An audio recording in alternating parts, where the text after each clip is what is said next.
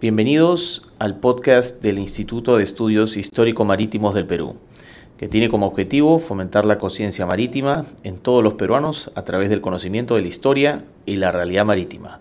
Sus conductores, Juan Carlos Llosa y el que les habla, Augusto Ganosa. Buenas noches, eh, amables oyentes de el podcast del Instituto de Estudios Histórico-Marítimos del Perú. Es este para nosotros muy grato poder volver a encontrarnos después de bastantes meses de para por lo que todos ustedes ya saben que es la pandemia. Tenemos a, al capitán de navío Juan Carlos Llosa en el oriente peruano. Juan Carlos, bienvenido nuevamente eh, y cuéntanos rápidamente cómo te va por allá. Tito, buenas noches. Mucho gusto volver a estar contigo en nuestro programa.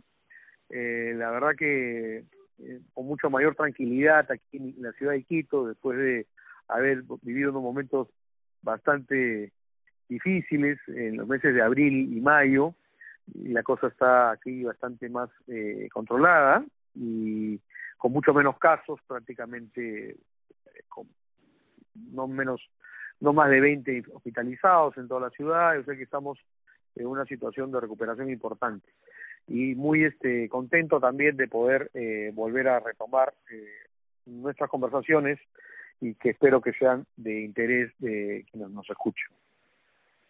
Perfecto, Juan Carlos, qué, bueno que las cosas estén mejor por allá. Yo sigo en Lima eh, con las actividades y bueno, como todos los que hacemos podcast, estamos haciendo eh, nuestra reunión en forma remota, así que lo que nos reúne el día de hoy en nuestro episodio número 4 es la primera operación de rescate de rehenes en la lucha contra el terrorismo, esta es la operación del frontón. Eh, esto sucedió en los 80. Eh, vamos a tratar de, en un programa muy breve, de explicarles qué fue, qué sucedió y, por supuesto, siempre nuestras lecciones aprendidas para todos ustedes. Juan Carlos, eh, esta operación, los 80, eh, esta adaptabilidad este nuevo tipo de enemigo, eh, empecemos por, por, por, obviamente, este, qué era la isla eh, y quiénes estaban ahí. Ya. Pongámonos un poco en contexto, Tito, de la situación que estaba viviendo el país. Eh, ya teníamos eh, seis años de iniciada la lucha armada, de Sendero Luminoso contra la sociedad peruana. Había fallecido ya, habían perdido la vida ya muchísimas personas asesinadas por estos criminales. Eh, y tres años antes de esto, a finales del año 82, la, eh, en una maniobra bastante avisada de Ismael Guzmán, eh, los huestes, sus huestes terroristas atacan la prisión de Huamanga y, y liberan a un grupo de, en realidad a toda la prisión, dentro de los que habrían un buen grupo de detenidos de por terrorismo. Esto obligó de alguna manera a tomar medidas más este más estrictas y frente a la opinión a la presión de muchos sectores de la sociedad a la opinión pública el gobierno toma una decisión eh, que no deja como lo hemos conversado más de una vez de ser valiente porque eh, implicaba muchas responsabilidades y muchos riesgos como es lógico. Es decir el ingreso eh, de la fuerza armada de manera particular el ejército a cargo del general Noel el, y anoche o el, el 24 de diciembre de 1982, 15 días después o 10 días después ingresaría la Marina de Guerra a, eh, a Ayacucho. Esto es una decisión que se toma en Consejo de Ministros, eh, el presidente, que al final es el jefe supremo de las Fuerzas Armadas, en un, gobierno democrático como debe ser, eh, dispone el ingreso a fin de, de eh, evitar que siga expandiéndose la acción criminal del Sendero Luminoso, en vista de que la Policía Nacional, que era eh, la, las instituciones, las la policías nacionales, que por esa época teníamos tres instituciones, que la Guardia Republicana, la Guardia Civil y la Policía de Investigaciones, cada una en su campo. La, eh, entonces, eh, eh, lo que es esta situación había sido ya sobrepasada, eh, la policía eh, había sido había tenido que replegarse de muchos de muchas localidades de Ayacucho por lo uh -huh. tanto el presidente toma esta decisión y lo ¿Y cierto es que eh, ¿y qué y qué hacían estos delincuentes terroristas en el frontón claro ahí viene el, el tema interesante. Entonces como eh, eh, recordarás tú, el frontón, que es una, eh, que si no mal recuerdo, para efectos de, de esta situación que se presenta, la, la, la cárcel está de frontón en la isla San Juan Bautista, en el este que está frente al Callao, es reaperturado porque había sido una prisión, una cárcel durante mucho tiempo conocida en una buena época antigua de nuestra patria como, un, como una prisión de presos de presos políticos, valga la redundancia, y eh, una cárcel que, que su nombre de alguna manera eh, causaba cierto causaba cierto temor, digamos, no era un Alcatraz, pero sí sabía que era una prisión de cierta dureza, ¿no es cierto? Incluso el presidente Belaúnde había estado Belaúnde había estado detenido ahí en los años 50. Entonces, eh, se piensa de que ese es el hay que hay que traer a los detenidos allá porque evidentemente la ciudad de Huamanga y otros alrededores no este, da las, las condiciones de seguridad para tener estos delincuentes peligrosos detenidos ahí, entonces se les trae con la idea de ponerlos en una prisión de mayor seguridad, que es esta la de Frontón, para la cual se construye lo que se llamó el pabellón azul, que es una parte ahí eh, separada del resto de las otras instalaciones que habían, las antiguas instalaciones que habían en esta isla, que se les destina a hacer este para la delincuencia común, o detenidos por delincuencia común, y los otros por terrorismo. Ahora, eh, bueno, para, esto, eh, esto justamente es lo que, lo ¿qué significa esto? Porque la intención fue una, pero al final lo que se hizo fue otro. O sea, al final el resultado fue algo terrible. Exactamente, exactamente, lo, has dicho muy bien, ¿no? Eh, eh, esto, el remedio terminó siendo peor que la enfermedad, si se quiere, ¿no? Porque se buscó solucionar un problema que causando otro. Pero tal vez el problema, o sea, inicialmente, o sea, la concepción no era mala, si uno se pone a pensar bien. Dice, oye, momentito, están trayendo estos terroristas acá sí para tenerlos mayor, eh, con mayor, mayor control sobre ellos, una prisión aislada, donde no van a tener contacto, o sea, como concepto, era buena idea. El tema es que en la ejecución y en el devenir, en los próximos meses y años, el asunto se desbordó. Se le fue de las manos a la autoridad política, esa es la realidad. hay una responsabilidad histórica eh, de ambos gobiernos que no puede ser solayada. Claro. Eh, ¿Y por qué? Porque si esa cárcel se hubiese mantenido como siempre fue, una, en esa época no había celular, no había cómo se comunicaran, esto diferente sería ahora, pero eh, terminó siendo esta cárcel, esta prisión de mayor seguridad, en lo que hemos escuchado en los últimos tiempos en nuestro país. Es decir, cuando se habla de las cárceles como centros de, de, donde, de operaciones de los delincuentes, ahora eso ya ha sido mejor controlado aparentemente, pero, pero durante mucho tiempo no estoy hablando nada de que sea una cosa que no haya escuchado, todo el mundo escucha eso, ¿no? Que, que, se, que muchos atracos se preparan en estas cárceles y de ahí eh, se dirigen las operaciones. Lo hemos escuchado muchas veces a lo largo de los últimos años. Bueno, esto viene a suceder de manera similar en el front. ¿Y por qué? Porque ellos toman el control al poco tiempo de esa prisión. O sea, le, le, dimos le dimos un centro de operaciones en, el, en Lima.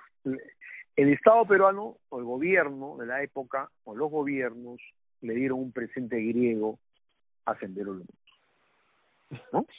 Sí, claro. Eh, entonces, eh, entonces el gran lo cierto lo cierto es que eh, merced al, al chantaje, a la amenaza de muerte, lo que fuere, eh, para un para un este modesto guardia republicano, su oficial que tenía que llevar la lancha a, a, a, los, a visitar, cuando en la peor pues se, se, les permite que tengan visitas, eso es lo gravísimo, ¿no? Con, con lo, peligroso que eran, ¿no? Entonces, eh, eh, eh, estos, estas personas, estos miembros de la guardia, modestos miembros de nuestra Guardia Republicana, eran amenazados, pues. Imagínate tú que te vas a llevar a los familiares a visitar a los terroristas y viene uno y te dice, oye, Juanito, ¿cómo está tu hijita, este, cómo está tu hijita, este, Sofía, tu hijita Menganita? No, claro. Eh, eh, lo que pasa es que eso fuera, acuérdate que esos momentos de, terrorismo. eso, era, lo que pasaba. Entonces, evidentemente, y, ellos asumen. Entonces, y eso es el terror. Y metían cosas, y sacaban cosas, y pues de repente venía un día el, el, el, camarada Felipe, se trepaba a la lancha, ¿no? y entraba y se quedaba una semana y volvía a salir el próximo domingo, o al revés, ¿Me entiendes? Claro. porque no, había, no había control. no había control. O sea, e, en realidad era un centro de operaciones de Sendero y, y ahí desarrollaron sus acciones. Y antes de entrar a la parte de, de, de, qué es lo que planifica de acuerdo al rol que recibe la Marina, porque acuérdate que no hemos hablado, pero ese 18 de junio hubieron motines eh, eh, simultáneos eh, en Lurigancho, Santa Bárbara y el Frontón, eh, los cuales como... Perfecto, por supuesto. Claro. Por supuesto. Solo un detalle, para que no se crea que nosotros estamos este, contando una historia que no, es, que no es cierta, solo basta leer un artículo del director, el actual director de la República, que en el año 83 va a hacer una visita, y él lo comenta en un artículo, va a hacer una visita a la isla porque conocía a alguien que había sido detenido, por lo que fuere, y él narra precisamente y también lo hace eh, el periodista Borritti respecto a eso en otro, en otro, en otro, en otro momento, de cómo tenía esta gente controlada la prisión. Entonces eso era un secreto a, voces, claro. ¿no es cierto?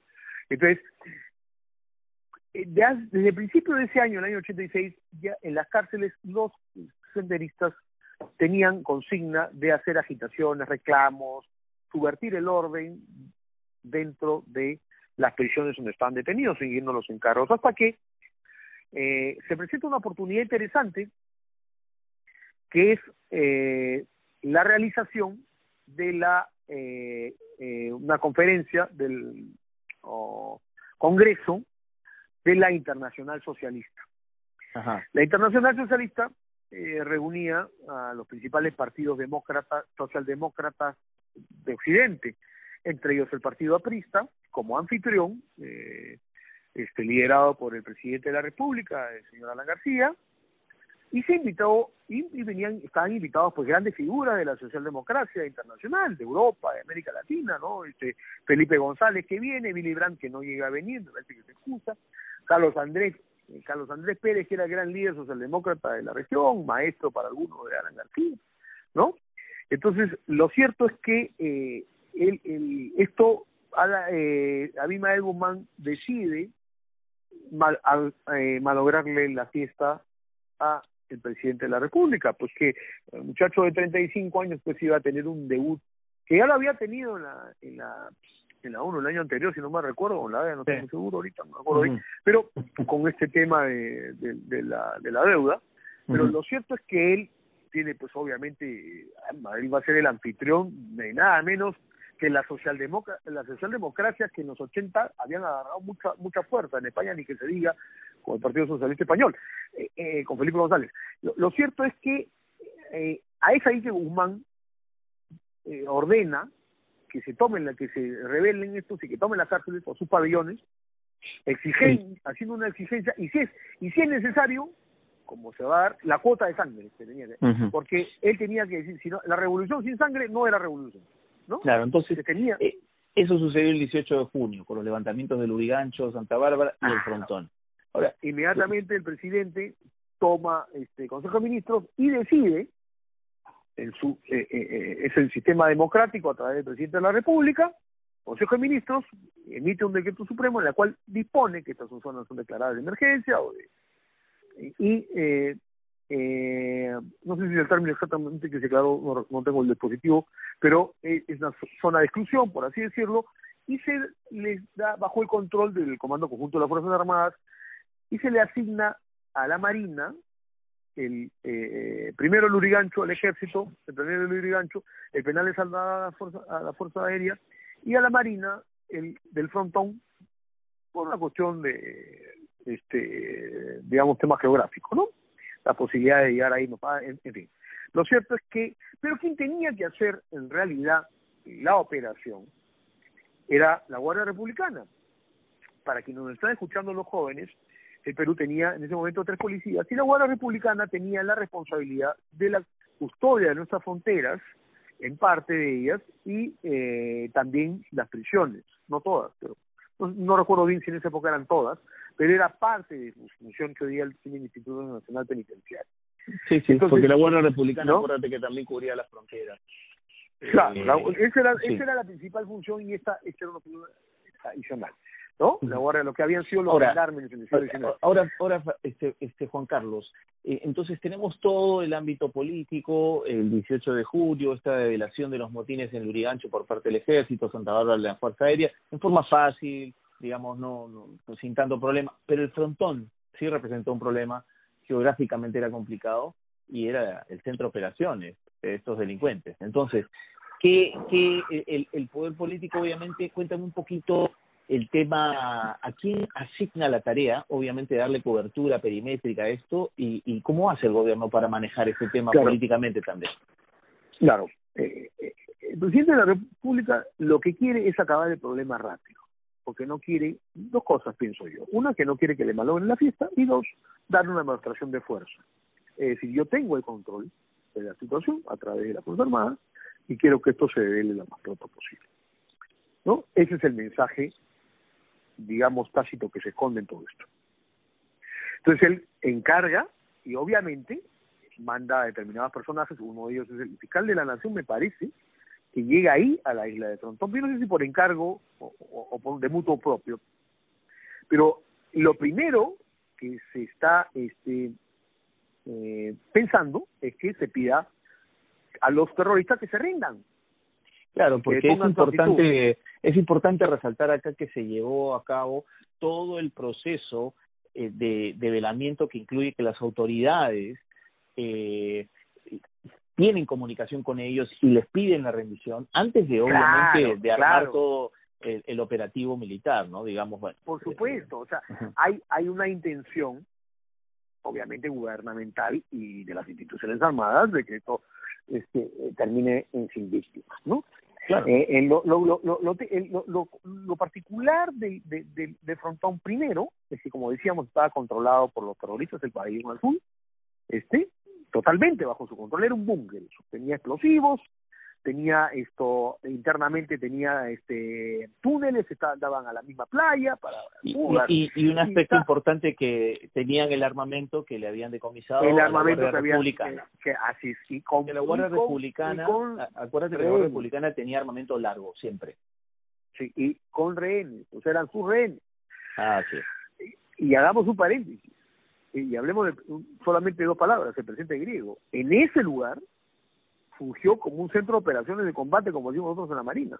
Claro. Un COC de Sendero Luminoso. De ahí salían o salieron buenas partes o buenos planeamientos de los atentados que hicieron estas células que se paseaban por la ciudad. Es importante, es. es. importante tenerlo con. Entonces, lo, la idea es eh, que la Guardia Republicana actúe, van las autoridades judiciales o fiscales, se les pide, eh, se les exige que se rindan, estamos pasando, estamos hablando de, de, de, horas que se esperan y no hay respuesta porque la decisión era la cuota de sangre. Ahora, al interior de la prisión, no todos los terroristas que estaban ahí metidos tenían las mismas convicciones, pues algunos no estaban tan de acuerdo. Mm, pero acuérdate vieron, que... sí. claro, pero, pero acuérdate que ahí no había la... mucho que opinar, ¿no? Entre ellos. Claro, por supuesto, pero porque vieron, se dieron cuenta de que la cosa iba en serio. Ah.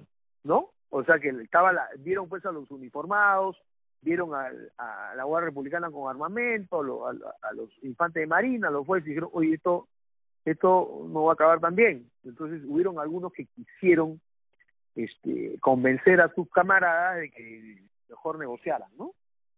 A esos, y, y, a esos, claro. a unos le dieron vuelta y a otros, como se dice, sí, obviamente. Mataron, eso lo habíamos conversado de, de, que o, no está de acuerdo con el plan o, es eliminado, ¿no? O, ah, sí. Y, y, y Juan Carlos, entonces... La cuota de sangre.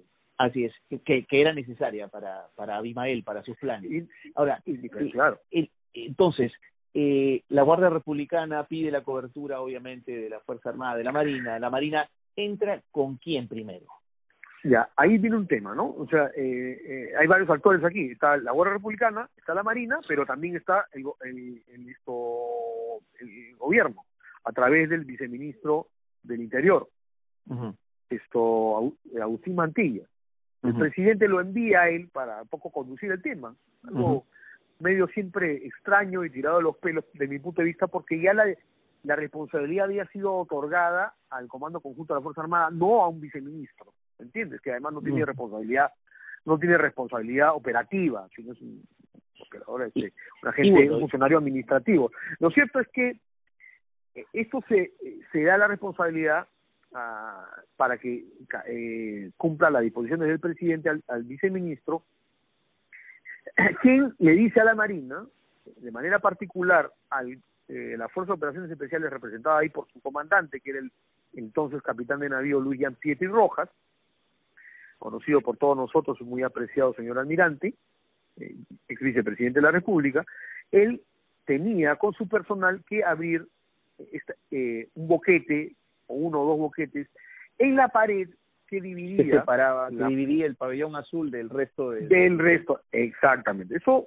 no fue tan fácil hacerlo serie de temas no acuérdate que también este y lo hemos conversado eh, el equipo con el que contaban las fuerzas armadas en ese momento no era para este tipo de enemigo porque eh, era una fuerza armada regular, no no tenía una fuerza armada convencional, estábamos en plena guerra fría. eso, eso, por ejemplo, es una observación eh, que, que un paréntesis que hace la Comisión de la Verdad cuando estudia la parte de Fuerza Armada y no se da cuenta de esta cosa tan evidente. Nosotros entramos en una lucha este contra el terrorismo, entramos en una lucha contra el terrorismo en medio de la Guerra Fría, de cuestiones geopolíticas que venían en los años 70. ejemplo clarísimo Chile, Chile con Argentina, ejemplo clarísimo. Entonces, Pero Juan Carlos, eh, sin, sin, irnos más allá, nuestro, nuestro armamento y equipo estaba eh, diseñado para una guerra convencional, no para una no para después lo que sucedió de un equipamiento y entrenamiento de unidades especiales de combate urbano, ¿no? Porque no tenía que estarlo. Y entonces ahí viene la adaptación ahí viene la adaptabilidad, la flexibilidad de, la, de la institución armada profesional. Que, eso lo, pasaremos a, a, conversar en la aprendida. Pero en la operación, este Juan Carlos, en la operación misma, bueno, entra este los FOES y de ahí eh, la operación lo lo que hacen cargo... es, lo que hacen es, logra, logran abrir esto. Entonces, una vez logrado esto, ya eh, está, digamos, expedito para que la Guardia Republicana tomara. Hay que acordarse que la Guardia Republicana era la única institución eh, de la fuerza pública, por así decirlo, de nuestro país que tenía gente eh, que había seguido cursos de tal capacitada en eh, lucha antimotín, ¿no? antisecuestro de eh, locales, como porque eh, habían tenido la experiencia reciente, apenas dos años antes de la, la toma de, de, la prisión del sexto, que fue televisada, salió todo el mundo, ¿no? Entonces, ellos tenían ese expertizo, tenían esa preparación, porque esa era su función, eh, no, no, no la nuestra. Entonces, sin embargo, a los primeros momentos, eh, ya estamos para el, eh, ya estamos para el día 19, me parece que son las primeras horas, o, o ya en las primeras horas de la del día, ya con luz, que la hora republicana le dice al, al, al señor Mantilla de que ellos no están en posibilidad de ingresar, que mejor entre la Marina. Entonces Mantilla eh, eh, le agradece a, a aparentemente es más, tema más, tema menos, ya la Fuerza de Operaciones Especiales ya había cumplido con su, con su encargo y ahora le tocaba a la Fuerza de Infantería y Marina ingresar. La Fuerza de Infantería y Marina estaba a cargo del eh, entonces capitán de navío eh, Juan Carlos Vega Llona, el jefe de Estado Mayor de la Fuerza de Infantería y Marina, que había sido designado por el, almirante Ramírez Isola para que se haga cargo de la parte de infantería en esa operación, ¿no? con el batallón que, la, que había enviado eh, de infantería marina desde Ancón eh, este almirante a la zona. ¿no? Entonces, aquí, eh, le to aquí viene ya la parte del enfrentamiento, previamente eh, algunos operadores especiales, algunos oficiales destacados, ¿no? como Carlos Garrido, ha, entrado a, poner los eh, explosivos porque la idea obviamente era esto tratar de que de que una parte de, abrir un boquete también en el edificio para que podamos ingresar. Claro. Que eh, no, había cómo. Y la otra forma era estar desde la parte trasera del pabellón es, es ahí donde es ahí donde donde donde quiero hacer una un alto Juan Carlos en la acción del teniente en ese entonces teniente segundo Tello. Eh, ¿qué hace el teniente segundo Tello? Ya, mira, lo primero que sucede es la colocación de explosivos, hay una parte de la prisión que del, del pabellón que se cae y de ahí sale corriendo un este uno de los, terroristas arrepentido, por así decirlo, que no que, quería rendirse, que había sido torturado y que les dice, pucha, que no entre, que, que está lleno de trampas, que los van a matar, que no sé cuántos, y se complica la cosa, ¿no? Eh, pero se decide ya no entrar por ahí, sino por la parte eh, la, la trasera, hacia el parte de mar, porque había una, una suerte de, de, torre que comunicaba, eh, que comunicaba el primero con el segundo piso, ¿no? esto se, esto eh, es bordeado y a, ese objetivo eh, eh, va el capitán de corbeta eh, de la Jara. Esto de la Jara, el comandante, el comandante de la Jara, con un grupo de, de gente se acercan a, a esa a esa posición y cuando él está ingresando a la puerta más más menos no eh, Enrique de la Jara está eh, por ingresar a la, parte de esa, la puerta que le iba a conducir hacia el segundo piso donde quienes estaban ¿por qué era difícil entrar? porque arriba en el segundo planta había eh, uno o dos este, francotiradores que tenían estas armas. Le estaban disparando a armas largas. aproximaban estas armas largas. Y, y este uno de estos francotiradores le dispara a el comandante de la Jara y la bala le ingresa por eh, parte lateral de uno de los hombros y le sale por eh, las nalgas, se atraviesa. Tuvo mucha suerte de que no le tocara la una una de las este, una no comprometieron un órgano vital, ¿no? Pero se está, pero obviamente empezó a desangrarse. El comandante de la Jara cae eh, hacia la hacia la parte del de la de la eh, esplanada que está ahí que limita a unos metros con el mar no esto y, y que limita unos metros con el mar que además esto tenía una pequeña pendiente de piedras donde algunos hombres eh, de infantería marina se, se guarnecieron podían guarnecerse apenas apenas de metro de un metro de, de altura si se quiere o un poco menos lo cierto es que de la Jara eh, cae, tratan de sacarlo. Eh, Sus mismos eh, compañeros que eran el personal, el, personal técnico de mar, técnico un, alumno de infantería marina, es decir, que tratan de, de sacarlo, de rescatar a su jefe, pero lo, son abatidos los dos. Así es. eh, son abatidos, fallecen ahí. El, el técnico Edilberto Jiménez y el, y el OM primero Carlos Palomo. Ya, y, ¿sí? y, ellos fueron abatidos y se queda de la Jara, eh, obviamente.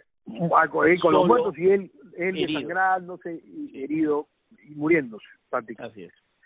Entonces, le dan la orden al teniente Tello, Carlos Tello, conocido por todos, héroe de Chavín de Guantar, eh, oficial de año de nuestra promoción, tan, tan querido por nosotros, un hombre eh, valiente hasta el extremo, era un muchacho de 26 años que se acaba de graduar, estaba ahí de la gente que habían embarcado inmediatamente en emergencia, él no estaba en un batallón específicamente, me parece que estaba en la parte administrativa en ese momento, y le dicen, bueno, tú con este, y tú con este técnico, que era un técnico que era que había estado en Ayacucho, bueno, él también había estado, pero poco tiempo, pero este técnico era un hombre experimentado, que había sido, que era uno de los famosos, los llamados caimanes, como le llamaron a los primeros infantes de marina que fueron a la zona de emergencia de Ayacucho.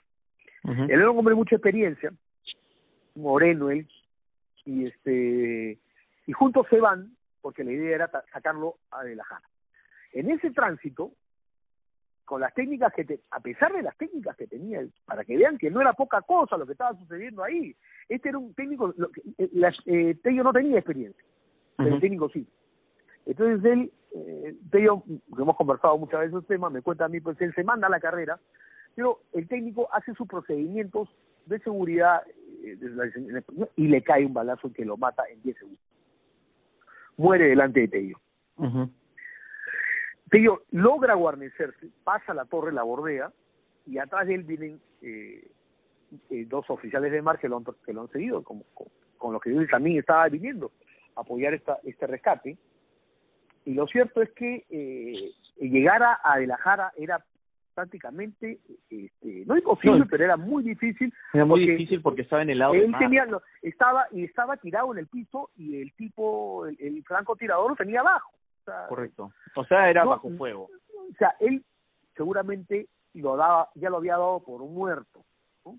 Pero claro, hoy ya no tenía ángulo para dispararle probablemente en, en, en el momento, ¿me entiendes? Para liquidarlo. Así es. Porque, porque eh, según cuenta Tello, él, el comandante de la Jara se daba valor porque se estaba desangrando y se daba fuerza. Vamos, vamos, comando. Y, en eso, Claro, y y en eso entra Tello, solo. entonces, Tello, eh, que eh, en una situación complicada, acaba de ser padre, una, un tema interno muy difícil, y los OM le dicen, señor, ya el, el comandante creo que ya está muerto, ya no hay nada, no puedo hacer nada por él, nos van a matar si sacamos la cabeza, porque era levantar la cabeza y te caí balazo tranquilamente, ¿no? Entonces ahí lo que va a suceder es que Tello toma la decisión porque según él me cuenta, él no quería cargar con la conciencia de la muerte de ese hombre. Entonces, eh, eh, o sea, Tello es lo que le pasa a todo combatiente que tiene en sus venas eh, esa heroicidad de arriesgar su vida por para salvarla de su compañero. Exactamente, exactamente. Entonces, se decide, él decide actuar y los otros dicen ya lo secundan, pero le dice, yo voy a entrar, al, ya había personal de infantería y marina estaba este, parapetado en este metro que yo te hablaba de las rocas, eh, que eh, y lo que van a hacer es levantarse y disparar, disparar. En esa, en, en esos instantes, Tello se levanta, pues, Tello es un hombre grande, ¿no? con, eh, con uno, uno o dos de los OM que lo persigue a la carrera, mientras el otro, mientras el otro dispara también. El otro, los están disparando para cubrirlo, pero ellos, el otro también devuelve las, los, los disparos. Tello sortea balas ahí y llegan hasta donde la jara y lo levantan en peso y lo sacan y le logran salvar la vida. Tello, este, para, para fortuna de todos nosotros de la Marina, porque sin duda alguna Enrique Lajara también es un héroe de la pacificación, un héroe que gracias a Dios sobrevivió, ¿no? En ese momento, para suerte de, de todos, de sus familias, de la Marina, un helicóptero estaba llegando a, eh, un helicóptero de la Fuerza Aérea, me parece, estaba llegando al Sontón, creo que con el, el- ese entonces ministro del Interior, el famoso eh, este doctor Villanueva, Villanueva del Campo, y eh, en ese helicóptero es Lo evacúa. eh, evacuado el comandante de la Jara, eh, que llega prácticamente eh, desangrado al hospital naval, pero le logran salvar la vida. Sí, ¿no? esta, Entonces- eh, esta acción, este Juan Carlos, que, que es absolutamente meritoria, eh, digna, como siempre te lo, te lo cuento, de, de una medalla de honor en otros países como en Estados Unidos, porque el teniente Tello arriesgó su vida por salvarla de su compañero eh, mm, eh, bajo fuego. Entonces, e- esta acción heroica de él pinta de cuerpo entero lo que fue y vayamos culminando eh, cómo la Marina tuvo que adaptarse a una a, a una a una a, un nuevo tipo de enemigo que, que no estaba preparado. Y cuéntanos, eh, para, para recapitular y, y ir a las lecciones aprendidas, el proceso de Ya. estabilidad muy corto, y que terminó Perfecto. obviamente en la UIC, ¿no? Perfecto. Eh, a ver, esto, eh, total, eh, finalmente el, el pabellón es, este, es esto tomado por la, por la fuerza del orden, por la Marina, bajo el control de- legítimo, bajo el control legítimo del Estado, del gobierno. Eh, hay 29 terroristas que se rinden, se les respeta la vida, ¿no? El resto ha muerto o entre las balas, o entre ellos mismos, a la hora que se derrumba el edificio, porque evidentemente había que asegurar la propia vida de nuestra gente. Para eso había que hacer boquetes de ingreso y este edificio, se- porque ellos mismos habían minado, porque habían hecho huecos, se habían hecho, se había ido contra la misma estructura. Porque hay un tema eh, también. Entonces eso se da y finalmente se logra eh, cumplir el objetivo, que era eh, eh, rescatar, Rescatar a los rescatar la rehenes. Por eso Así fue una, Por eso, por eso que, Es por una eso que exitosa- fue, es una exitosa, una operación exitosa de rescate. de operación de rescate de rehenes, la primera en la lucha contra el terrorismo. ¿No es cierto? Ujú, Claro. Eso trajo, evidentemente, como tú dices, eh, lecciones de esto. Lecciones de esto principalmente para las Fuerzas de Operaciones Especiales y para la Infantería y Marina, pero para la Marina de Guerra en general. Que lo, una de las cosas que iba a hacer la Marina, que es que ya no la estaba trabajando antes de ese hecho, es que, eh, dado eh, que lo que podía venirse, se hace un acercamiento con el gobierno israelí y se trae eh, al, país a unos este, miembros de la Fuerza Armada israelí o, gente eh, israelitas, vamos a decir en general, que eh, tenían mucha experiencia en la lucha contra el terrorismo. Entonces, que en ese momento fuimos fuimos a, a, a buscar el asesoramiento de los mejores. Claro. Y, y los que los que mejores eran en esa época en la lucha, aún que los ingleses, eran este los israelitas que habían tenido famoso rescate de Ente, te acuerdas de otro más, gente que había se había vuelto muy profe que eran unos grandes profesionales en este tema, y bueno, muchos otros también, por cierto, pero, pero este tema en particular, y ellos vinieron aquí y entrenaron tanto a nuestros operadores especiales como a nuestros infantes marina. Alguna de estas cosas la vivimos nosotros con el famosos, las famosas este empleo de las armas, con los tiros de reacción y todas estas cosas para evitar los atentados o para enfrentar los atentados más que para evitarlos. Eh, eh, lo cierto, Tito, es que eh, aquí eh, eso va en una de las lecciones que tú bien mencionas es que la Marina, eh, como a lo largo de esa historia, se adapta a los escenarios complejos que les toca. Lo hicimos en la guerra con Chile, con las fuerzas silentes, cuando hundimos tanto el Loa como la Covadonga, tuvimos que ya prácticamente a seguir luchando bajo otras condiciones y seguimos, en la búsqueda de seguir haciéndole daño al enemigo. esa es nuestra función, hacerle daño al enemigo, ¿no? Así es. Y, y en esta operación de rescate, y, y en este eh, en esta operación que se dio obviamente convenció aún más a, todo el liderazgo naval de que había que invertir en, en equipamiento especial para este tipo de enemigo y, y hacerle frente no no podíamos eh, mantener el equipo convencional que teníamos de, de, de una guerra fría de las épocas de la guerra fría en la cual todo era convencional tanques este eh, fusiles de largo alcance cuando esto era más eh, un tema de, de, combate urbano. Y es así, claro, sí, sí, es, es así, Juan Carlos, que, que, que esta operación de rescate de rehenes se dio. Eh, la verdad que acá eh, la acción del teniente segundo Tello es absolutamente meritoria. Eh, la adaptabilidad de la institución de la Marina de Guerra del Perú para poder afrontar este nuevo este enemigo que ya lo, ya estaba al frente y dados los errores involuntarios que cometimos como Estado de, de, de, de, crearles un centro de operaciones dentro de, dentro de la capital, eh, siguió, siguió esta lucha y este combate contra estos delincuentes terroristas por varios años más. Eh, Juan Carlos, lamentablemente el tiempo se acaba. Eh, tus palabras finales de esta, de esta primera operación de rescate de rehenes en la lucha contra el terrorismo para cerrar. Ya, el tema de la, gracias Tito, las lecciones aprendidas, eh, la, la, poco tiempo después la institución este, crea la, la, la UEC, la Unidad Especial de Combate, entre otras organizaciones que van a tener un, papel destacadísimo, fundamental en la, el rescate de los rehenes, en la segunda operación exitosa de rescate de rehenes en, en la operación Chavín de Guantar que conocemos, donde también precisamente el almirante Tello eh, tiene un papel muy destacado con los oficiales como Jean-Pierre Jaure y como Manuel Parales y el personal que los acompaña en esta operación.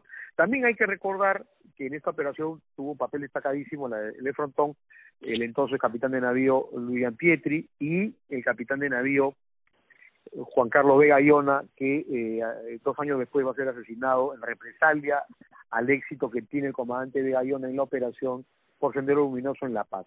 Entonces, eh, este, esta operación y su corolario es un motivo de, orgullo para los marinos de guerra del Perú, que realmente somos eh, consecuentes y queremos la historia de nuestra Armada y somos, este, eh, valga la redundancia, orgullosos, legítimamente orgullosos del pasado, de quienes nos han precedido, quienes en los momentos más difíciles pusieron eh, una cuota de valor extraordinaria, como como, como, como Carlos Tello y tantos otros eh, a lo largo de la historia han entregado su vida o han enfrentado peligros.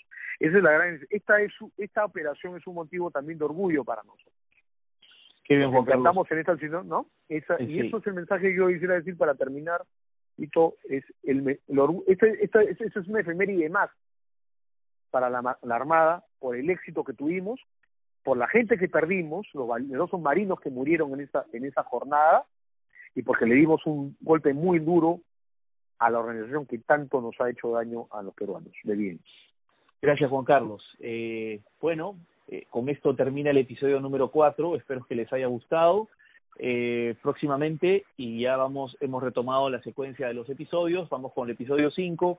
Juan Carlos, muchas gracias hoy día de conversar contigo. Eh, que tengas unas buenas noches eh, allá por el oriente peruano y hasta la próxima. Muchas gracias a ti, Tito, y buenas noches a todos los que nos están escuchando. Muchas gracias por tu paciencia. Gracias a todos.